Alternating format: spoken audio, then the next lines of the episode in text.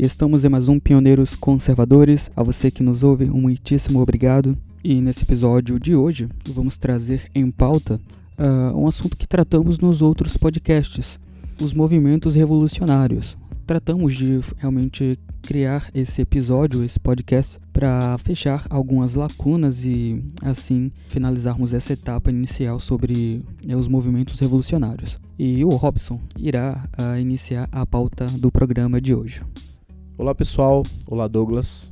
Como Douglas bem falou aí sobre os movimentos que estão financiando desde os primeiros conteúdos, desde o início do projeto, falamos muito sobre o movimento revolucionário. Inclusive, parece que estávamos adivinhando, mas não, não. O mérito todo é do professor Olavo de Carvalho, que na verdade já tem mais de 30 anos que ele vem alertando o Brasil e o mundo sobre o perigo desses movimentos, perigo que há, que existe entre essas pessoas. Como, como Douglas bem falou, é, existe vários mega bilionários que investem nesses movimentos. É por isso que quando você vê um, um jornal, uma emissora que fala totalmente o, o oposto, totalmente desvirtuado da verdade, causando na população uma espécie de repúdio e você percebe que eles não estão nem aí para a audiência. É porque eles já são financiados, eles já têm suas fontes de renda, que são os globalistas, os megas bilionários, os Rockefeller, como o Douglas falou aqui, o, o George Soros, agora se juntaram aí com Bill Gates, com Zuckerberg, entre outros. Daí você vê o que fizeram, o que estão fazendo com o Donald Trump. Boicotaram o cara tudo quanto é jeito. Bloquearam suas redes sociais, tiraram dele o, o meio que ele se comunicava com o povo. É, inclusive mídias independentes, redes sociais como o Parley sofreu boicote, tiraram do Google, tiraram da Apple. Aos poucos a máscara deles estão caindo, inclusive pessoas da própria esquerda são contra esse tipo de coisa que vem acontecendo. Mas eu queria chamar a atenção mais para o lado direito, mais para a direita, porque como foi falado aqui sobre o movimento revolucionário e iremos falar mais ainda sobre esse movimento, perigo que há dentro desse movimento e o que ele causa, que ele vem causando, que ele já causou no Brasil e no mundo. Então temos por obrigação falar um pouco desse deste movimento. Eu queria aproveitar um pouco, Douglas, para falar um pouco sobre a, a direita, porque a esquerda é tão unida, porque a esquerda é tão bem articulada e até mais inteligente do que a direita. Por que isso tudo? Por que estamos passando por isso? Porque eles estão vencendo sempre. Se formos pegar um conteúdo histórico, a esquerda passou 50 anos, 50 anos no poder aqui no Brasil, ou mais. Bolsonaro ganhou, depois de muito tempo, um presidente conservador. Talvez o único presidente conservador, de verdade. É, e você vê que quase ninguém deixa o governar. As universidades não deixam, a grande mídia não deixam, a Câmara dos Deputados não deixam o cara governar, o Senado, o STF. Como é que muitos ainda falam que a, a esquerda está perdida?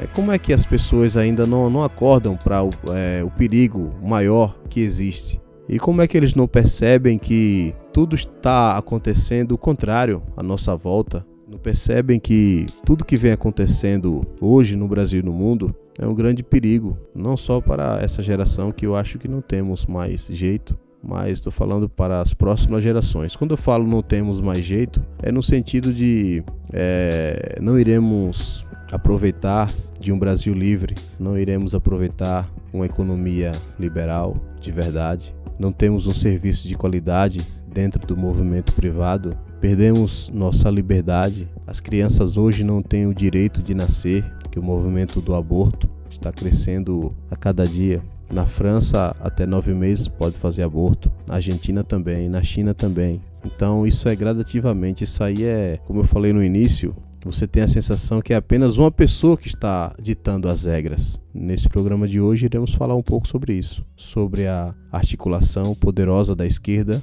e a passividade e a burrice que a gente vê na direita. Só o fato de você ver essas coisas e não fazer parte de um movimento, não estudar mais sobre o conservadorismo, que é o movimento que você faz parte, você cristão que está nos ouvindo, deveria prestar atenção nesse nosso programa de hoje, e cumprir o seu papel no reino de Deus, que é proteger o seu país, proteger o seu povo, proteger a sua religião, proteger a sua igreja. Então eu queria que o Douglas comentasse um pouco sobre o que eu falei, queria que ele falasse um pouco também sobre o sobre tudo isso que vem acontecendo no Brasil e no mundo. Claro, Robson. É, eu até eu até tinha comentado com você né, com relação de que a direita ela acaba caindo nesse poço de, de engano. E a gente vê que a esquerda, ela, claro, tem toda uma organização, tem a, a gente tira, por exemplo, do próprio Antônio Gramsci, que desde o século XX vem sido aplicado nesse, nesse meio cultural e você vê toda uma sistematização da, da esquerda, entendeu? A esquerda tem se preparado, não é de hoje, e isso é dentro de anos que ela tem realmente é, se preparado para entrar nessa guerra. Né? Perdão, e sabemos que a direita ela é enfraquecida. De um lado você tem uma esquerda que é a toda uma organização, a todo um, um grupo seleto de bilionários poderosos que injeta dinheiro. E o que mais é. Eu estava até estudando e lendo um pouco esses dias e vendo algumas matérias e chegando a uma conclusão, refletindo que com certeza você tem mentes é, psicopatas por trás disso tudo. Não é uma simples pessoa de bom coração que está à frente da esquerda. Não é uma pessoa, ah, eu vou fazer o bem, eu vou fazer o. o... Não, você tem psicopatas. Claro, vou citar aqui, eu não queria citar, mas temos que citar.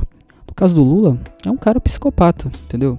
É, José Disseu é um cara psicopata. E você não vê nesse exemplo do, claro, do Lula, José Disseu, uma pessoa que mostra um sentimento de culpa. A gente sabe que ah, não foi apenas um roubo de milhões e milhões. Não, a gente sabe que é um grande financiamento aí por trás. As Farcs, por exemplo, o Foro de São Paulo. Claro, aonde eu quero chegar é esse grupo é de psicopatas que estão dominando e que dominam as esferas, as esferas públicas. E são eles que mandam, praticamente. Você tem é, todo o Supremo Tribunal Federal que é totalmente formado por esquerdistas e da alta patente, é claro.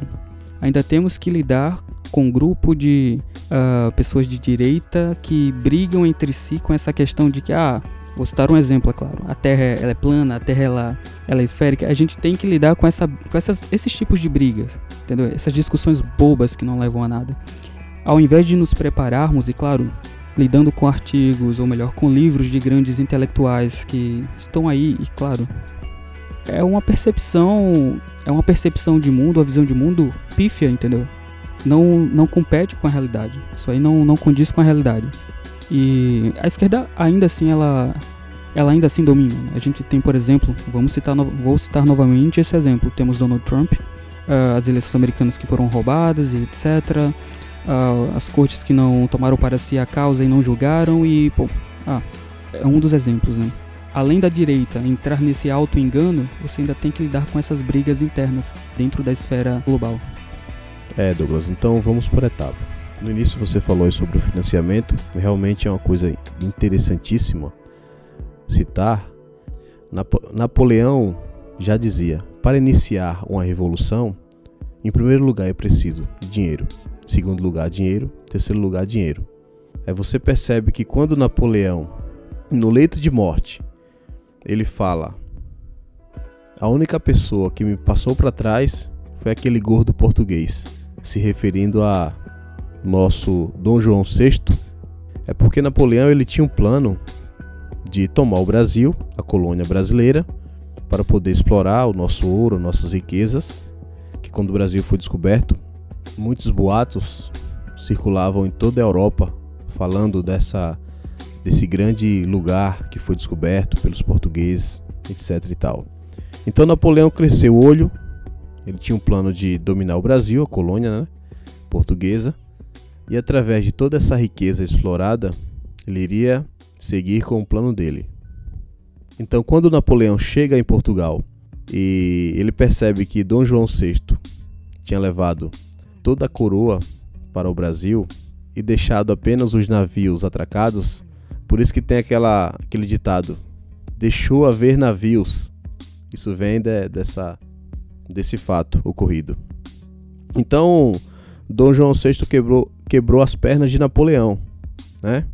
Que o Douglas falou aí sobre os movimentos que vem investindo na esquerda em si, na mídia, nessas ditaduras, então percebemos que esses mega bilionários eles têm um papel fundamental que é o investimento deles que sustenta todo esse movimento. O segundo ponto que o Douglas tocou, que foi tocado aqui, foi a questão do, da psicopatia dentro da esquerda. Aí você tem personagens como Lula, um homem que se vangloria da pandemia, um homem que você não vê um arrependimento no discurso dele, pelo contrário, ele se compara a, Jesus Cristo, um homem que usa o velório da própria esposa como palanque político, um homem que afirma que a construção de estádios é muito mais importante que, do que a construção de hospitais, então um indivíduo desse não está não, não tá no seu estado normal. É claro que se trata de um psicopata. Então fomos governados por muito tempo por essa classe. Essa claque conduziu a nação para o abismo. Então temos um, um grupo de mega bilionários investindo pesado nos psicopatas. Meu Deus, eu peço, peço que Deus abençoe o Brasil, tenha misericórdia das pessoas de bem que estão lutando assim como nós, e possam também montar os seus movimentos, os seus grupos de estudo, como se fosse pregar o conservadorismo que está ligado ao cristianismo, para as gerações futuras respirar um pouco. Daí, para finalizar, o Douglas falou aí, bem colocado, Douglas sobre a rachadura que existe entre a direita. Na verdade, ainda não existe direita. Ele falou de um movimento aí bem interessante, é os, os terras planistas. É, esse pessoal, na minha opinião, são um bando de mentecaptos, pessoas que nas quais não tem noção nenhuma do que está acontecendo e que ao invés de se unir, ao invés de criar um movimento, eles dividem eles repartem, eles espalham. Certa vez eu até mandei para o Douglas um áudio de um integrante de um grupo, um grupo de WhatsApp que nós fazemos parte. O indivíduo ele falou a seguinte frase: Se as pessoas soubessem que a Terra era plana, as guerras, a fome, a miséria acabariam. Então, essa frase foi dita de uma pessoa que se diz cristã, uma pessoa que diz que lê a Bíblia. É um paradoxo, porque se a pessoa lê a Bíblia, se a pessoa acredita no que está escrito ali, principalmente no Antigo Testamento, e fala um absurdo desses, ela não conhece a história de Nimrod, o homem que arquitetou a Torre de Babel. Naquela, naquela época as pessoas acreditavam que a Terra era, era plana, não tinha um modelo de globo. Esse modelo ele começou a, a ganhar força através dos gregos. Um homem chamado Erastóstenes trabalhou na biblioteca, na biblioteca de Alexandria criou um modelo de medição, ele que praticamente descobriu a circunferência da Terra. Depois vocês pesquisem na internet aí, Erastóstenes. Então eu acho que esse movimento terraplanista é um movimento vindo direto de Satanás para poder confundir as pessoas de bem, para poder confundir as pessoas que estão na igreja. Inclusive é um movimento que prega que o nome Jesus é uma blasfêmia. Falam que Jesus está relacionado a uma divindade romana. Então, você tem um movimento que se diz cristão, mas é um movimento totalmente contra a Igreja Católica. Eu tenho divergências contra a Igreja Católica. Através da Igreja Católica veio a Igreja Protestante, que daí surgiu várias igrejas, até hoje transforma vidas, porque a palavra de Deus fala as multiformes graças de Deus. Então, na minha, na minha concepção, toda a igreja que prega o nome de Jesus, ela é importante ela é uma, uma barreira contra o movimento revolucionário, que é um movimento que prega o aborto, que prega o casamento entre pessoas do mesmo sexo na igreja, que prega a profissionalização da prostituta, que prega que o pedófilo tem que ser reintegrado na sociedade, não é um criminoso, apenas uma pessoa com distúrbio, que prega a violência e outros lixos morais, a inversão de valores. Então a igreja cristã a Bíblia, ela é contra todos esses tipos de movimentos. Então, se você vai de encontro à própria doutrina,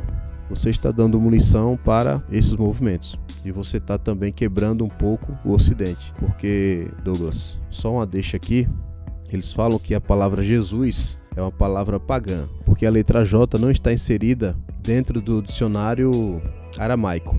No entanto, o Ocidente é uma junção entre a filosofia grega, o direito romano e os princípios e valores judaicos cristãos. Isso é o Ocidente. Conversei várias vezes com Douglas com relação a esse tipo de coisa que vem acontecendo dentro da, da direita, e as pessoas não percebem o perigo que se há em pregar esse tipo de coisa, isto é, a palavra Jesus não é Jesus, é Oshua. Então o que ocorreu foi que a Bíblia foi escrita, o Novo Testamento, ela foi escrito em grego. Então, sendo assim, algumas palavras, alguns nomes foi modificado. Ele sofreu uma helenização. Isto quer dizer, entrou nos moldes gregos. Então, sofreu uma modificação. É normal no idioma. Isso aí é a perfeição. Isso aí é uma lapidação. Até porque existem palavras que estão na Bíblia que foram criadas, quer dizer, muitas palavras foram criadas pelos gregos. Tem até um, um ditado que fala: os gregos não criaram tudo, eles deram nomes. Então, palavras como alma, a palavra alma foi criada por Platão. Então, se você começa a misturar as coisas, se você começa a, a demonificar tudo, se você começa a criar jargões em cima desse tipo de coisa, eu acho que você está dando munição para o islamismo e para os globalistas, o islamismo radical. Porque o objetivo do, do Estado Islâmico é destruir o Ocidente. Então, quando eu vejo esse tipo de coisa acontecendo dentro da direita, né, além de sabemos que é um bando de imbecis, mas enfraquece totalmente o movimento. Ao invés de nos unir, acabamos que nos espalhando. Então, isso não é bom, isso é muito ruim. Eu acho que deveríamos nos unir.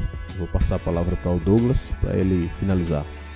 E muito obrigado pela pauta de hoje, Robson. Você que nos trouxe sobre esse assunto riquíssimo, o que foi a helenização das palavras, de algumas palavras, como você bem citou, e outros mais exemplos que você nos trouxe.